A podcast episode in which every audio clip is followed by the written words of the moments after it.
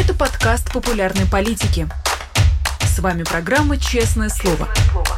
Здесь мы говорим о самом главном – 17 часов московское время. Всем здравствуйте. Вы смотрите YouTube канал «Популярная политика», программу «Честное слово». Меня зовут Нина Русибашвили. Я рада приветствовать всех, кто с нами в прямом эфире или смотрит эту, этот разговор, это интервью в записи. А, не забудьте, пожалуйста, поставить лайк и подписаться, если вдруг вы этого еще не сделали. И обязательно подписаться на YouTube канал нашего гостя, политического аналитика Федора Крашенинникова. Я рада приветствовать Федора у нас в эфире. Федор, здравствуйте. Да, добрый день, здравствуйте. По итогам беспорядков э, и буквально антисемитских э, погромов в Махачкале Следственный комитет отправил 15 человек под административный арест. Можно ли подводить какие-то предварительные итоги этой истории? Ну, я думаю, что предварительный можно. Насчет итогов я бы подождал, потому что мне кажется, что э, как и в ситуации с Пригожиным, когда, как мы помним, сначала Путин делал вид, что никого наказывать не будет, а потом, знаете ли, Пригожин взорвался в самолете, да? Э, я думаю, что и здесь ситуация может быть такая, что через какое-то время э, будут наказания посерьезнее, чем административные аресты, потому что все-таки ситуация поставила дурацкое положение Путина, э, испортив ему очень много игр, которые он вел. Да? То есть э, под все эти рассказы о том, что Россия — это твердыня дружбы народов, э, что никакого антисемитизма нет. Ну, в общем, э, не, не хочу повторять все, но очевидно, что радости ему все это не доставил. А то, что сейчас наказания, которые применяются, они просто удивительно мягкие, да, потому что, напоминаю, если мы даже отбросим Э, так сказать, моральную сторону вопроса, мы, что мы видели, да? Э, толпа собралась на несанкционированный митинг э, не где-нибудь, а около охраняемого значит, объекта. Потом ворвалась в этот объект, погромила его там. Более того, дралась с правоохранителями. Я так понимаю, что, по-моему, там кто-то пострадал и даже вроде умер. То есть, ну, казалось бы, если мы предположим, что это был митинг, не знаю, сторонников нашего общего друга Алексея Навального, да, что вот собрались сторонники Навального. Во-первых, сама идея, да, что сначала сторонники Навального несколько дней обсуждают в телеграм-каналах, что мы соберемся около аэропорта, например. Потом они там собираются, потом они врываются в аэропорт, бьют там, значит, э, не знаю, сотрудников аэропорта и э, ищут Путина, который должен прилететь в Дагестан, предположим. Можно себе вообще представить такую картину? Я думаю, что нет. А уж тем более нельзя представить, что после всей этой истории э, людей, там, не знаю, сторонников Алексея Навального или каких-то других сторонников оппозиционных сил сажали административно, а всякие разные муфти и другие местные руководители говорят, слушайте, ну, ребята погорячили, зачем так жестоко, не будем ломать молодые жизни. Почему-то, когда речь идет о политике, э, о каких-то выступлениях против Путина, молодые жизни ломают на раз, два, три и даже не задумываются, и никто не просит снисхождения. А здесь случился, как вы правильно сказали, ну, можно по-разному называть, да, а уже устоялось выражение «погром», хотя технически это все-таки попытка погрома, что, к счастью, они никого не смогли э, поймать и убить. Разгромили только аэродром Махачкалы. Тем не менее, конечно, это совершенно скандальная ситуация. И то, что такие мягкие наказания, мне кажется, это боязнь федеральной власти. То есть они боятся э, злить местное население, понимая, что вдруг они само, ну, не понимая, точнее, остерегаясь, что они самоорганизуются, опять что-нибудь устроят. Поэтому, очевидно, они сейчас попытаются усыпить бдительность э, вот этих вот э, буйных махачкалинских нелюбителей Израиля, а через некоторое время э, будут им мстить. И тут я в, в этом я не сомневаюсь, что Путин очень мстительный человек. Пока все это выглядит действительно довольно жалко, потому что, повторюсь, за поступки, за которые в любом другом городе и в любой другой ситуации сажали бы за терроризм, по меньшей мере, да, ну, потому что, давайте честно, захват аэропорта — это терроризм, даже вот в любой стране мира. А почему вдруг наше правосудие такое снисходительное, какие-то административные аресты? Ну, это страх, страх, конечно, федеральных властей перед тем, что они, я так понимаю, обнаружили, что ситуацию в Дагестане они не до конца контролируют. Вы говорите про наказания, которые непременно последуют э, после этой истории. А кто в этой истории Пригожин? Есть какой-то один конкретный человек или вы ожидаете ну, таких э, массовых наказаний в адрес тех, кто уже попал в жернова этой системы? Ну, здесь нет, конечно, какого-то одного Пригожина. Здесь э, совпало очень много факторов. Я просто имею в виду, что, э, во-первых, конечно, они кого-то назначат виновника. Э, и это, скорее всего, будут э, там, люди из другого в другой логике. Но то, что реальных зачинщиков и тех, кто бегал по аэропорту и бил там полицейских, их будут искать и наказывать, в этом я не сомневаюсь. На этом как бы стоит весь путинский режим. Так что бить полицейских никому не разрешено, это как бы аксиом. Вот. А кто, поэтому накажут, я думаю, они, конечно, тех, кто был самый буйный в этой толпе, э, тем более, что этим э, людям хватило ума, что называется, с открытыми лицами бегать по аэродрому, поэтому, я думаю, все лица более-менее, кстати, можно распознать. Все-таки охраняемый объект, все мы были в аэропортах и знаем, сколько там камер и всего прочего, да?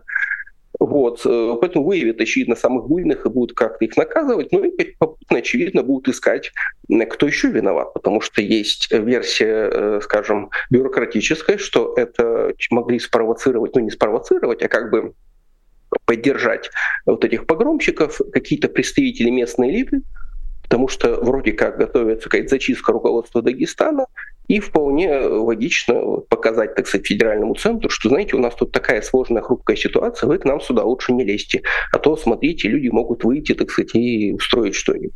Это хорошая мера защиты, потому что Путин боится людей на улицах в любом случае, э, поэтому, но при этом, конечно, они будут искать, кто из, э, так сказать, регионального начальства почему допустил это. А то, что региональное начальство это допустило, это, по-моему, очевидно. Тут, тут только вопрос, они это сделали по дурости или они это сделали умышленно.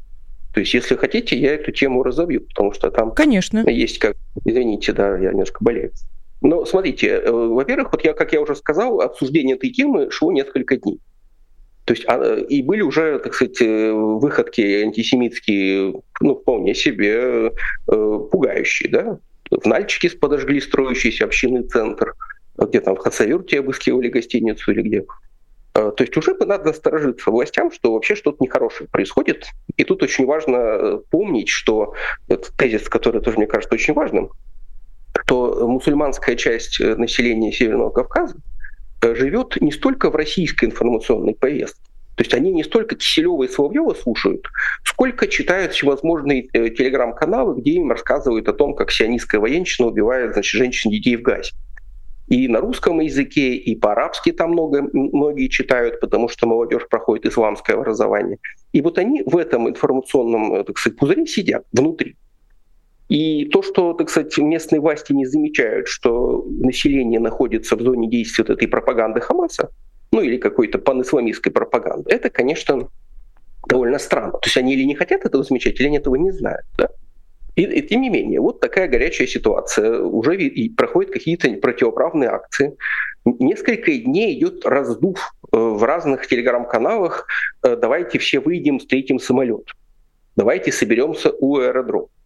Любой из нас, кто занимался политической активностью в России, понимает, что если бы, повтори, вот я уже приводил этот пример, что если бы какую-то подобную акцию в телеграм-каналах обсуждали э, позиционеры, то на том месте, где они назначили сходку, собралась бы вся Росгвардия, вся полиция, и всех бы хватали на, в трех кварталах вокруг.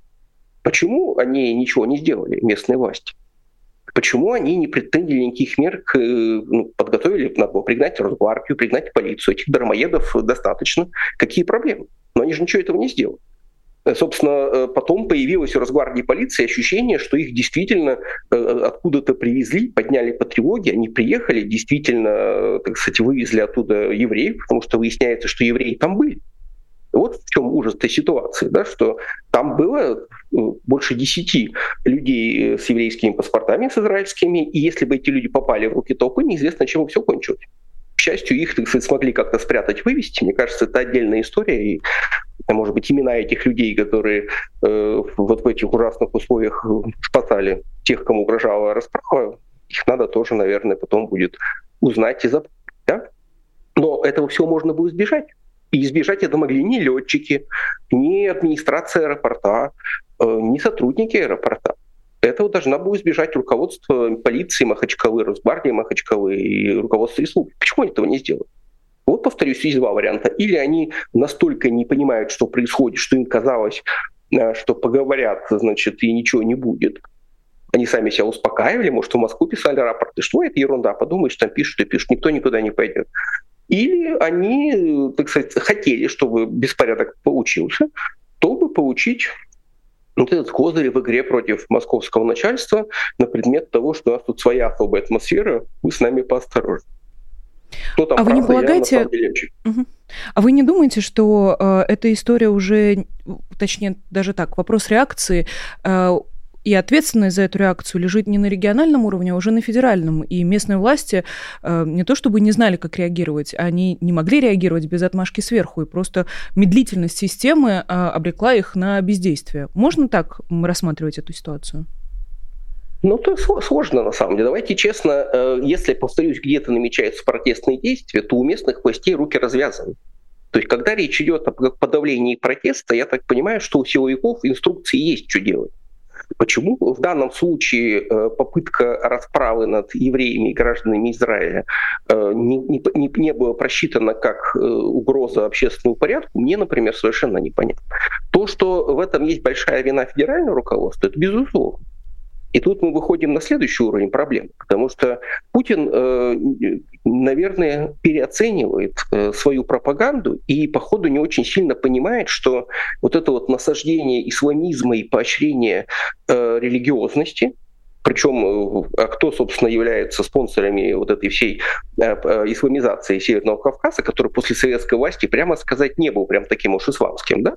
Все эти 20 лет там работают всевозможные арабские там, и фонды, воспитывают людей, уровень религиозности резко повысился существенно, да, потому что многие говорят, что Махачкала там 10 лет назад и сейчас это разные города. Плюс ну, вот, собственно, это и есть э, суть проблемы. То упущено... Э, сейчас, подождите, я как-то потерял немножко мысль.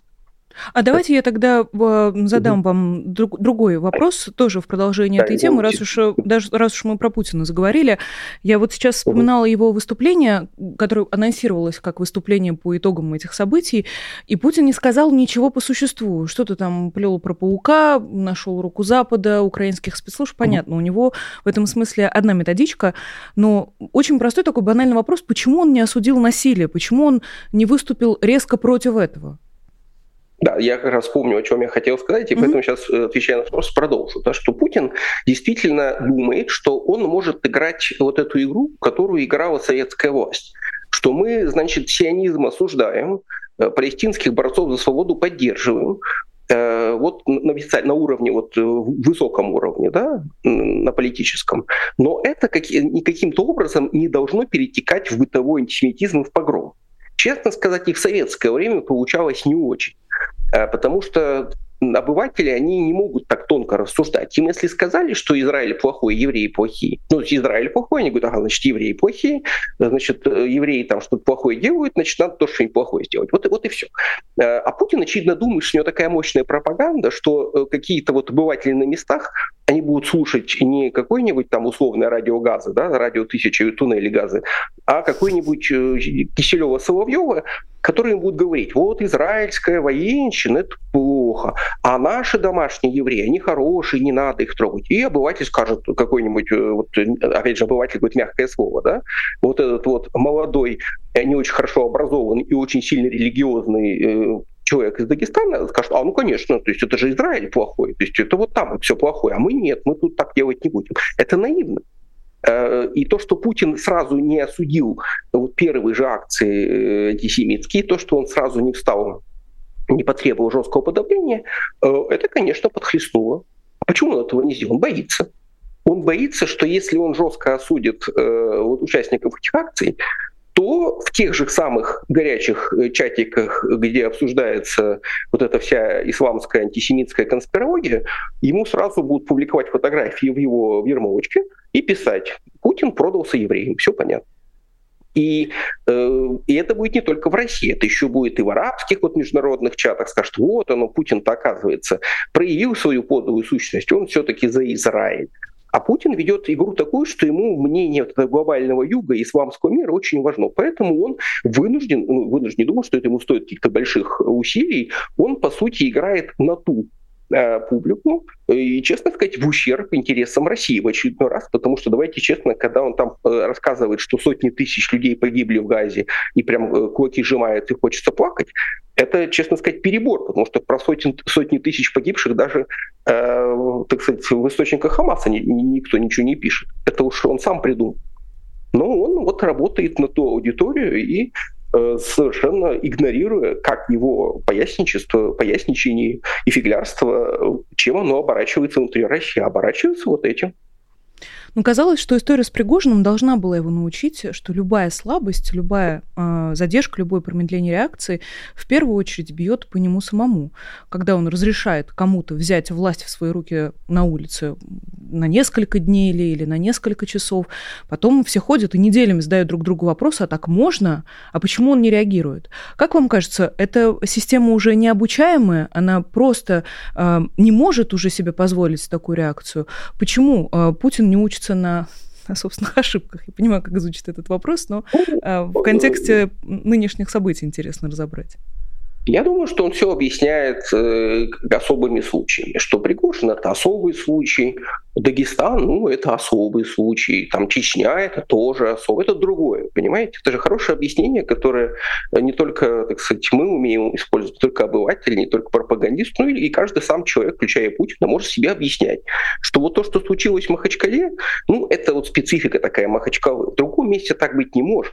А там может, там особая ситуация, там вот э, свои отношения тонкие, надо вот проявлять толерантность и так далее, и так далее. Да? Хотя, опять же, повторюсь, я тут вспоминаю, что, помните, были волнения в Ингушетии, когда границу делили с Чечней, и там вышли люди на улицы в Ингушетии, и тоже про это много писали, что Ингушетия, значит, вот восстала, поднялась.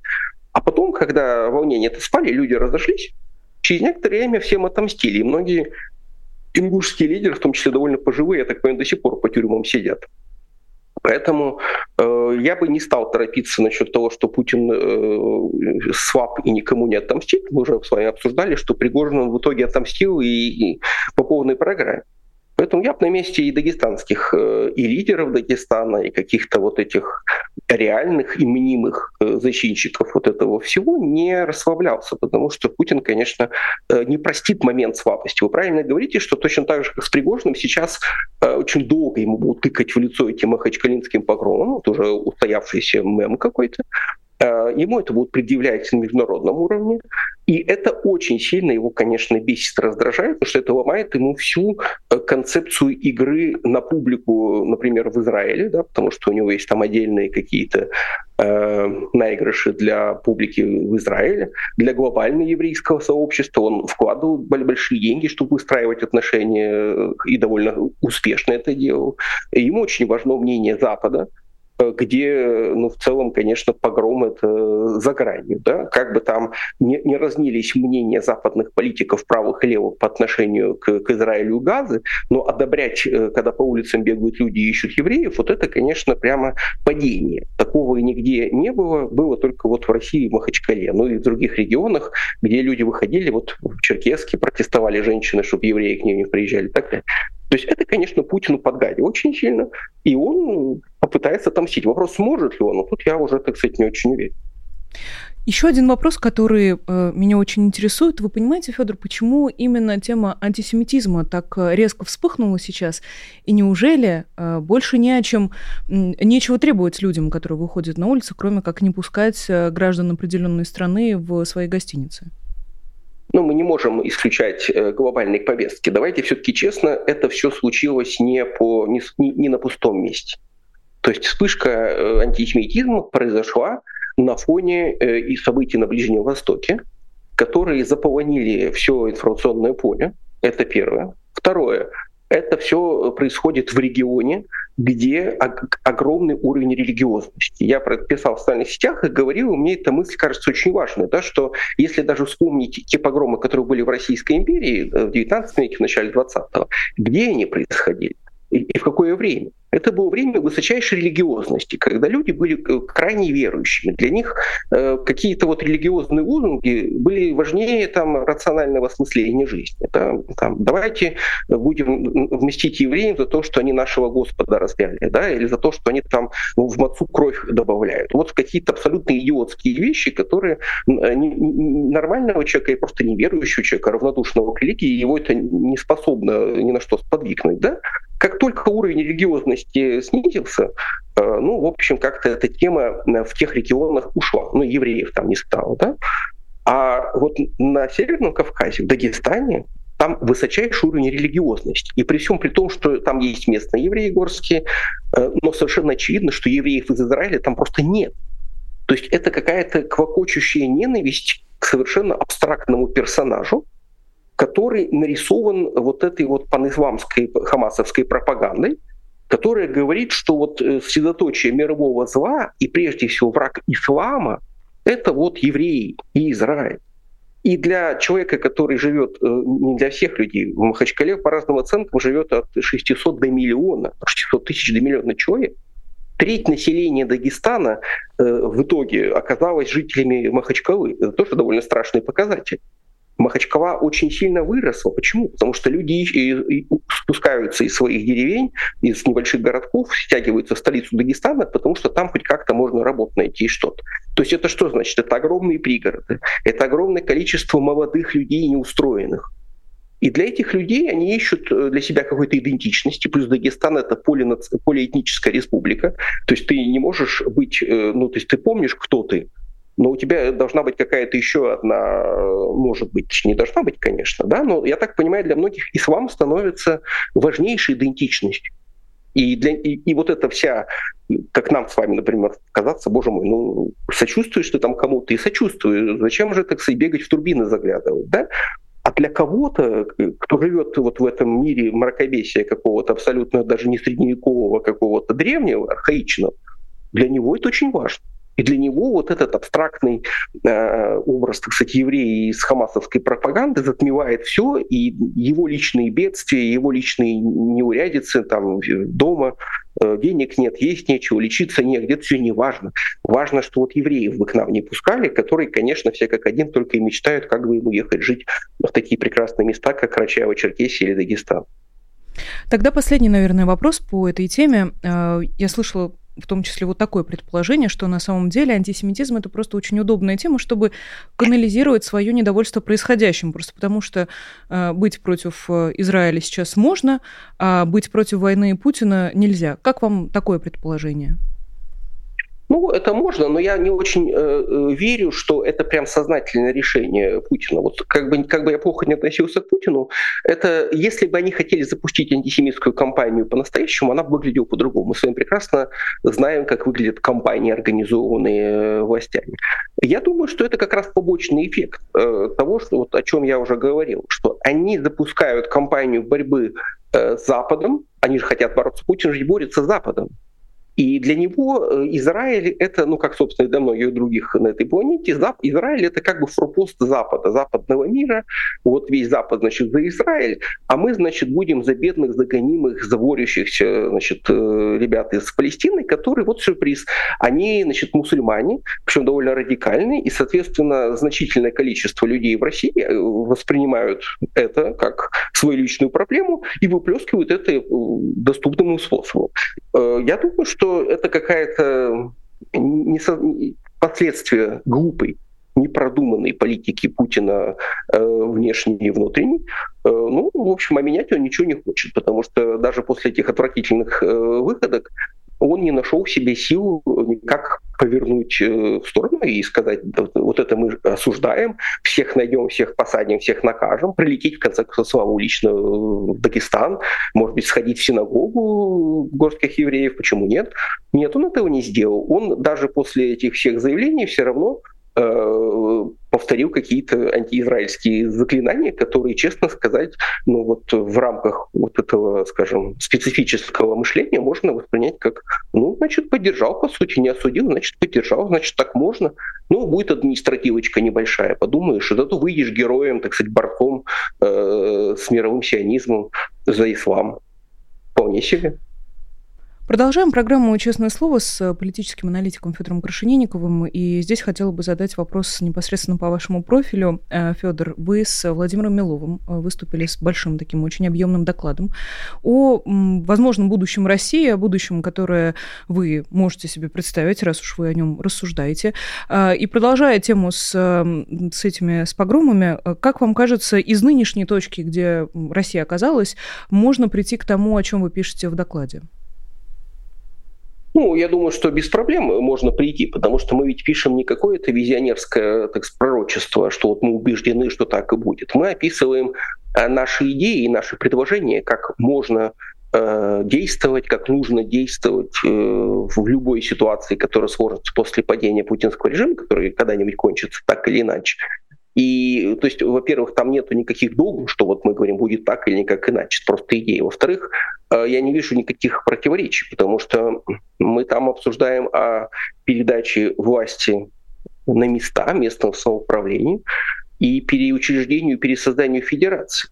И, честно сказать, глядя на события в Дагестане, мы, я, например, совершенно спокойно думаю о том, а может быть действительно какие-то республики и не нужны в составе России, они, может быть, будут хорошо жить сами каким-то исламским шариатом или как-то они хотят жить, чтобы люди, женщины ходили в паранджах или там вот в этих накидках, мужчины соблюдали, значит, какие-то все правила, может, им так проще, потому что э, как бы если основная часть России это светское государство, и даже те регионы, населенные традиционно мусульманами, как Татарстан, Башкирия и другие, они там гораздо более умеренные, там таких крайностей нет. Может быть, действительно какие-то местные регионы в условиях свободы демократии должны э, сказать, ну, знаете, мы хотим жить отдельно. Им скажут, ну и хотите, и пожалуйста. То есть в этом смысле э, местная, э, так сказать, власть и должна решать. Если у них там в Дагестане вот такие люди заправляют, ну, пусть заправляют. Если там есть другие люди, которые могут принять другие решения. Ну и хорошо. Но в любом случае, конечно, вопрос построения светского, демократического, федеративного государства, он не может быть насильственным. То есть ты не можешь заставить человека быть э, гражданином такого государства, если он хочет быть гражданином шариатского эмирата, например. Да? Это как бы разные вещи. То есть или с такими людьми надо бороться, э, причем на местах, ну или если это общее настроение в каких-то регионах, наверное, с этими регионами не по пути, потому что э, все происшедшее э, в Дагестане мне сложно представить в любом другом, ну не в любом другом, но, скажем, э, представить себе что-то похожее в Ивановской области, в Владивостоке, даже в Северной Осетии, в Удмуртии, ну как-то сложно на самом деле, в Бурятии, почему там люди вдруг должны из-за газы побежать, значит, э, искать евреев, не очень понятно. А вот в Дагестане такое возможно. Поэтому э, наши идеи, они, повторюсь, не про решение всех вопросов, которые сейчас стоят перед Россией, это просто э, целый комплекс предложений, что можно сделать потом да, будет такая возможность. И, и мы, естественно, хотим, чтобы люди почитали, не согласились с нами, и нам тоже ответили. Но ответили нам не в социальных сетях, не в смысле вы все ерунду написали, вы дураки оба, э, о чем с вами разговаривать. А взяли и сели и написали нам какой-нибудь вот подробный ответ, причем не в жанре колонки, потому что сейчас, конечно, можно заламывать руки и говорить, вот, там в Дагестане, а вы, мне уже люди пишут, вам надо переписывать доклад, какая федерализация с таким народом. Я, во-первых, не считаю, что весь народ Дагестане вот они такие. Я считаю, что э, дагестанскому обществу надо серьезно поговорить с собой на предмет того, вообще они согласны ли жить э, в ситуации, когда ими верховодят, когда от их имени такие вот подонки выступают, да, и что-то с ними сделать по законам гор, может быть, даже, да. Вот. Но в целом я не вижу никаких проблем в том, чтобы что-то изменить э, и в наших предложениях, не, не воспринимать как какое-то священное писание.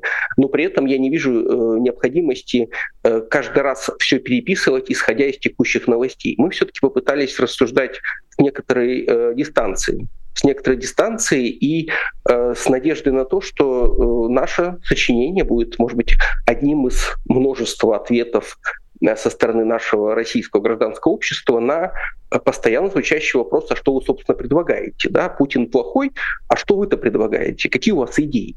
Э, и у нас здесь с этим, к сожалению, проблемы, потому что, особенно если мы говорим о, скажем, наших Э, о западных наблюдателях, то они не, не слушают круглосуточно весь наш русскоязычный YouTube и не читают социальные сети. Они хотели бы получить э, ответ на свои вопросы в какой-то концентрированной форме.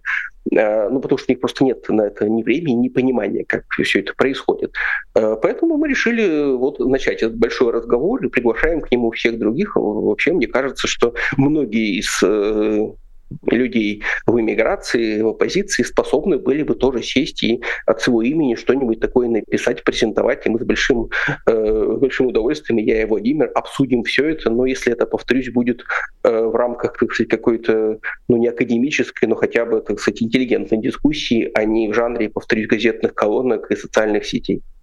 Ну, понятно, что в России сегодня огромное количество не только внутренних проблем, но есть одна глобальная проблема – это война полномасштабная, которую Владимир Путин начал 24 февраля 2022 года. Ну, а по факту сама война началась в 2014 году, а до этого был 2008 год, а до этого было еще огромное количество э, других э, преступлений. И про выход из этой войны, про встраивание России обратно в э, систему западного мира, западного сообщества. А, об этом хотелось бы с вами поговорить. И вот, в частности, например, обратить внимание на такой тезис. Надеюсь, что вы нам его разовьете. Мы не являемся сторонниками идеи втягивания российского общества в бесконечную спираль вечного покаяния. Но когда мы получаем новости условно из Волновахи, то кажется, что именно спираль вечного покаяния – это то, чего, а, что логично должно следовать за подобными преступлениями ну, логично должно следовать с точки зрения кого? Э, вас или меня? Э, или интересов построения демократии в России? Понимаете, та политическая сила, которая в условиях демократии будет предлагать вечное покаяние, она будет получать 1% голосов проигрывать демократические выборы. Я думаю, с этим никто спорить не будет, э, потому что идеи всеобщего покаяния вообще не пользуются успехом у населения, особенно у современных. А на кажется вам справедливой? Мне, мне не кажется это справедливым, но я рассуждаю сейчас как, э, полит, э, как политический, так сказать, аналитик, а не как э, моралист, потому что если мы будем, мы рассуждаем о политических решениях вопроса. А вот это, если будем бесконечно заламывать руки и говорить, мы должны всю жизнь стоять на коленях и каяться. Ну, повторюсь, та партия, которая будет продолжать такую идеологию, получит 1%. Это безусловно. Э, а для того, чтобы э, завоевать симпатии значительной части населения, сделать этих людей своими союзниками. Потому что в условиях демократии нельзя править меньшинством. Демократия — это не власть демократов. Демократия — это когда правит, особенно парламентская демократия, которую мы пишем, это когда правит коалиция партий выбранных людей. И едва ли это будет коалиция партий, в которую будут входить прекраснодушные э, значит, какие-то высокоморальные люди, э, придется брать и людей, скажем, чуть менее, э, скажем, тонких и чувствительных. Да? Это неизбежно, все, что это политика. И мы как раз и обращаемся э, и говорим, что помимо той идеи, которую вы говорите, которая, безусловно, должна существовать, то есть, конечно, в условиях демократии должны быть и партии с радикальными взглядами, в том числе и со взглядом «мы вечно должны стоять на коленях и каяться». Почему нет?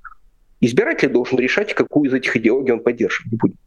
Но повторять ситуацию, когда, допустим, партия, которая является в меньшинстве, каким-то образом будет э, считаться большинством и изо всех каналов проповедует то, что она считает нужным населению, это кончится тем, что э, какие-то реваншисты вылезут и передушат, как хотят, э, так сказать, всю э, молодую российскую демократию в очередной раз. То есть я не говорю, что этого не надо делать. Я говорю о том, что мы должны быть осторожнее, предлагая это населению. От имени государства, затеявшего войну, безусловно, должно каяться государство и его правительство. Я всегда повторяю банальную совершенно вещь. Весь народ Германии никогда и нигде на коленях ни перед кем не стоял. Э, на коленях стоял один конкретный человек Вилли Брандт, канцлер Федеративной Республики Германии, причем делал он это в 70-х годах. То есть практически через 30, по-моему, лет после войны. Нет, ну не через 30, меньше, 60-х. Ну, в любом случае, прошло там точно больше 20 лет после окончания войны, и социал-демократический канцлер э, Германии, левый, кстати, неправый, приехал в Варшаву и встал на колени. До этого, между прочим, э, канцлеры Федеративной Республики, они не стояли на коленях перед поляками. Более того, так сказать, они занимали ну, такую довольно удивительную позицию. Я не говорю, что это хорошо. Я говорю о том, что реальность такова. И, безусловно, э, та же Германия после войны платила репарации.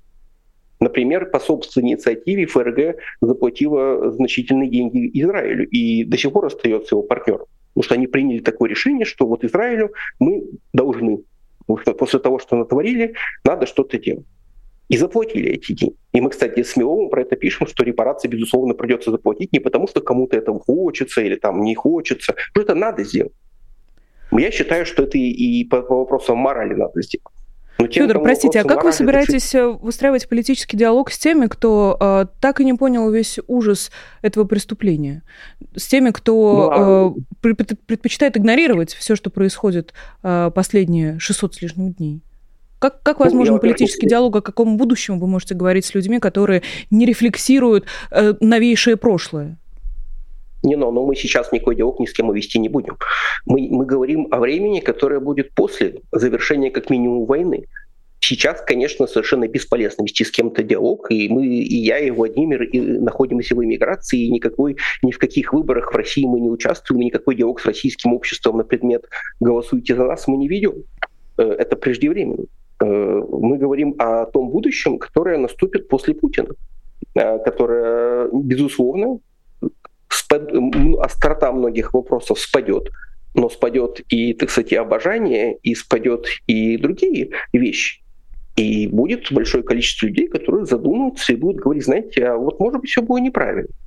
Между прочим, и среди ветеранов Второй мировой войны, которые воевали с советской стороны, я застал довольно много, так сказать, уже довольно, еще, еще так сказать, довольно крепких и телом, и разумом ветеранов, которые довольно э, ну, скажем так, критично отзывались и о советской армии, и о советском руководстве, потому что у них было время и возможность переосмыслить. Пока они были молодые, они, может, с криками «Ура!» ходили в атаку и любили Сталина. А потом прошло какое-то время, и они поняли, что, может быть, как-то вот зря они так любили Сталина. Всякое бывало. Поэтому я э, как постоянно повторяю одну и ту же мысль. Вот ситуация, в которой мы живем сейчас, это ситуация общества во время войны нашего гражданского общества время войны.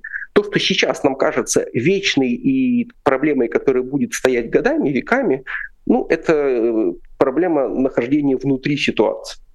Когда эта ситуация э, закончится, еще какая-то другая ситуация, там будут другие внутренние э, отношения, и не только мы будем смотреть по-другому на какие-то вещи, но и другие люди тоже.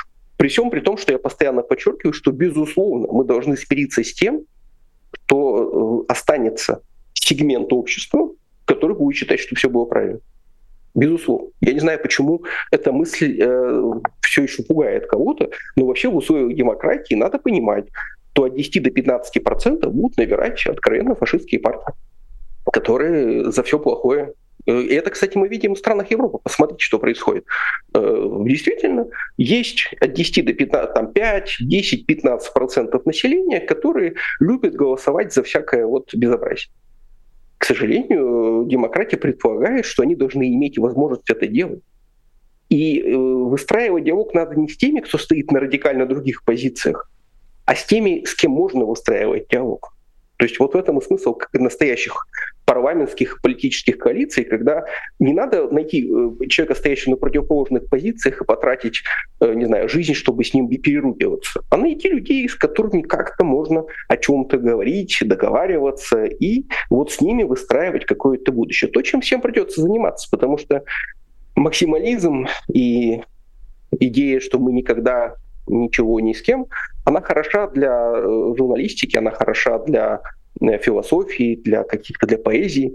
Но если мы говорим о демократической реконструкции, то мы должны понимать, что демократия — это когда все люди имеют возможность прийти на избирательный участок и проголосовать за тех, кто им нравится. И мы, собственно, там предлагаем э, некоторые меры, которые должны Э, облегчить эту проблему, потому что если значительный объем полномочий будет передан именно в муниципальные органы власти, то это решит проблему, потому что какие, кто бы там ни приходил к власти в каком муниципалитете, в целом это не способно повлиять на как бы, общий, общий курс. В всяком случае, не так быстро. Но пока Поэтому, на сегодняшний... С этим надо работать. Угу. Но пока на сегодняшний день лучше, что мы можем увидеть э, в бюллетене в 2024 году, это фамилия Надеждина, которая объявила своем выдвижение, и много было разговоров о том, что если появится какой-нибудь антивоенный кандидат, то он может стать э, вот тем самым ломом, через который можно будет вскрыть форточку, и дальше уже, очевидно, какие-то другие возможности э, тоже появятся. Э, как вам кажется, насколько справедливо возлагать надежды на такого кандидата? Ну, смотря какие надежды. То есть я к этому отношусь без какого-то особого, э, так сказать, напряжения. Да? Если кому-то хочется проголосовать за Бориса Надеждина, если его еще допустят к выборам, то я не вижу никаких проблем, почему люди не могут этого сделать. Они могут это сделать, и они могут даже и попытаться уговорить всех вокруг сделать то же самое.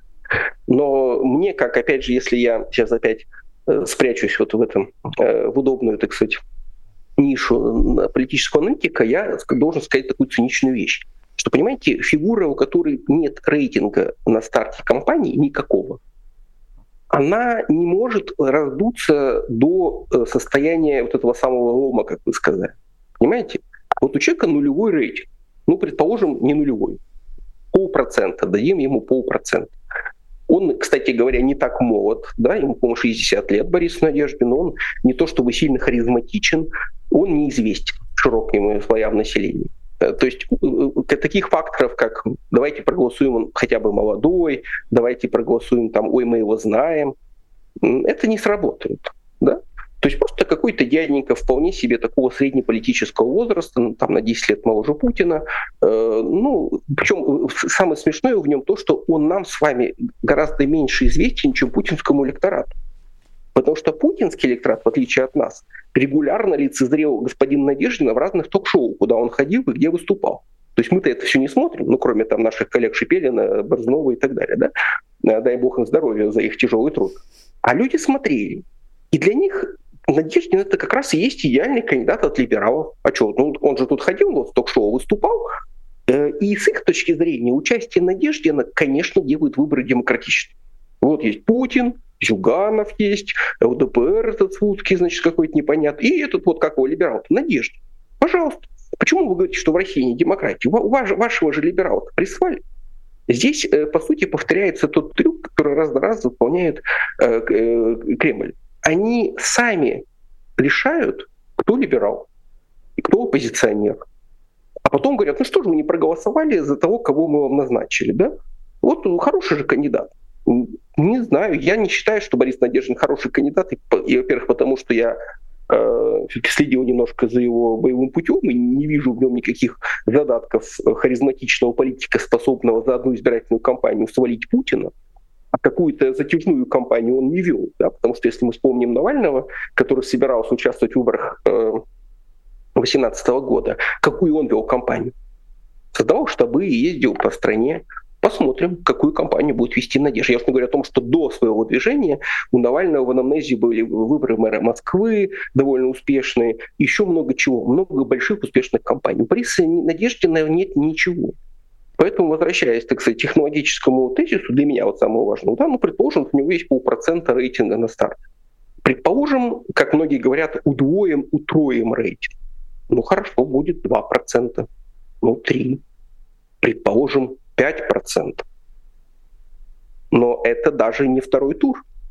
Чтобы выйти во второй тур, надо, чтобы никто не набрал 50%.